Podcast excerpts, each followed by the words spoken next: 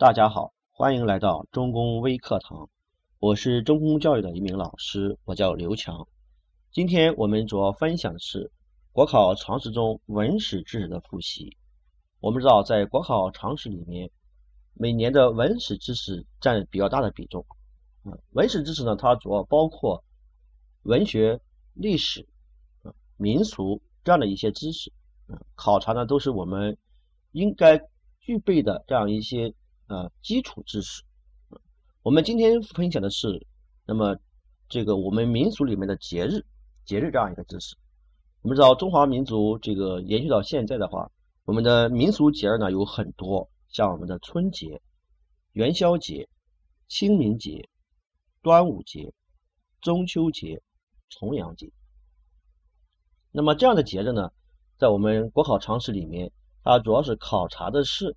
那么这个节日的它的一些习俗和一些历史的一些故事的知识，我们先看第一个节日，就是春节。我们知道春节是农历的最首，就是一年的开始，又叫阴历节，嗯，或者叫农历节，俗称过年。那是中华民族最隆重的、最热闹的一个古老的传统节日。那么根据史书记载呢？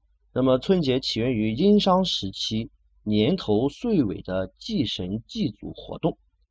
那么西汉的时候呢，每年一度的新年被定为在暮春的正月，但当时的新年并不是在腊月的二十九或三十，而是在腊日，即后来的腊八。到了我们南北朝时期呢，才把这个腊祭移至岁末。在古代呢。那么农历新年并不叫春节，到了民国时期改用阳历，才把农历的正月初一呢正式定名为春节。因为春节一般都在立春的前后。那么中国古代的过年呢，那么总是与鬼神迷信相连，而春节期间呢，主要的事情就是打鬼。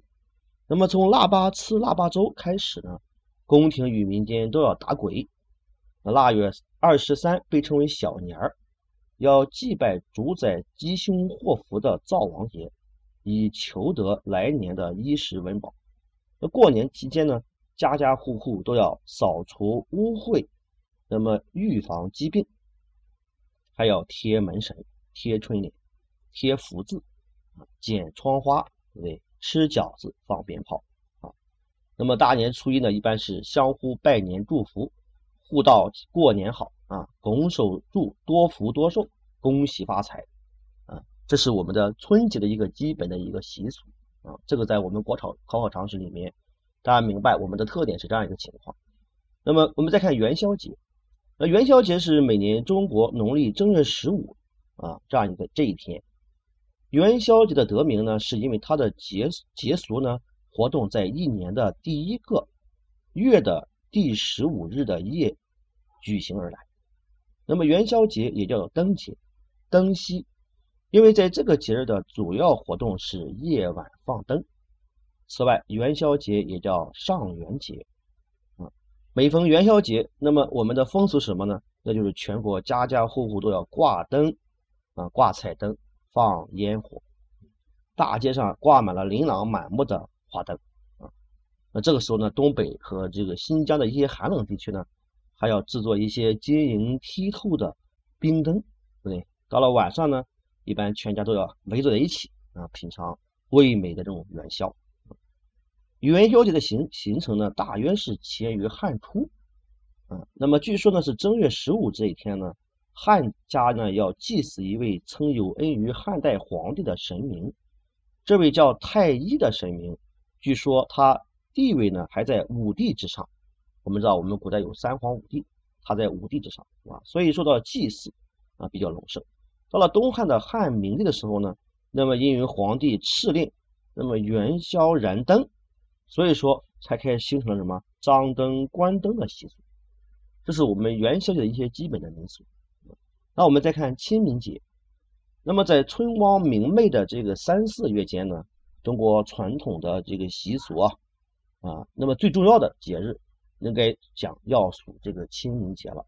嗯，它的时间呢大历大约是在公历的这个四月五日前后。那么从节气来讲的话，那，清明是中国农历二十四节气的第五个小节气。那不过呢，清明作为节日与节气是有不同的。什么是节气呢？节气是物候变化、时令顺序的标志。节日呢，它则包含一定的风俗活动和特定的纪念意义。在中国传统的二十四节气中，那么由节气演变为节日的啊，只有清明啊，这来这个大家要注意一下啊，由节气演变为节日的只有清明。那么主要的节俗活动呢，还有禁火寒食、扫墓踏青、嗯荡秋千、嗯踢球、放风筝、拔河。那么清明这一节气呢，正因为注入了寒食的禁火、扫墓等习俗，才形成节日。从西周的时候呢，就有在墓前祭祀祖先的扫墓或者是墓祭的习俗。到了唐代呢，拜扫之风盛行，并将祭扫日期呢定为寒食节。虽然寒食节与清明本为两个节日，但是就扫墓而言，到了唐代已经合二为一了。就寒食节的节日日期而言呢，一般认为呢，在清明节的一一一日或者是两日。另说呢，是以上一年的冬至为基准，它后边的第一百零五、一百零六天是寒食节。所以说呢，寒食节也称为百五节或者百六节啊，这是我们清明节外加寒食节的一个基本的情况。那么端午节呢，大家比较熟悉了。那么端午节是农历的五月初五啊，又称端阳节。端阳节，那旧时呢，一般是这一天呢，家家门旁插艾草或者是叫艾叶，这是一种植物。那么以五色线缠粽子，做荷包啊，那么装入麝香艾叶呢，戴在身上。为什么要戴在身上呢？意在驱除啊，那么驱邪除五毒。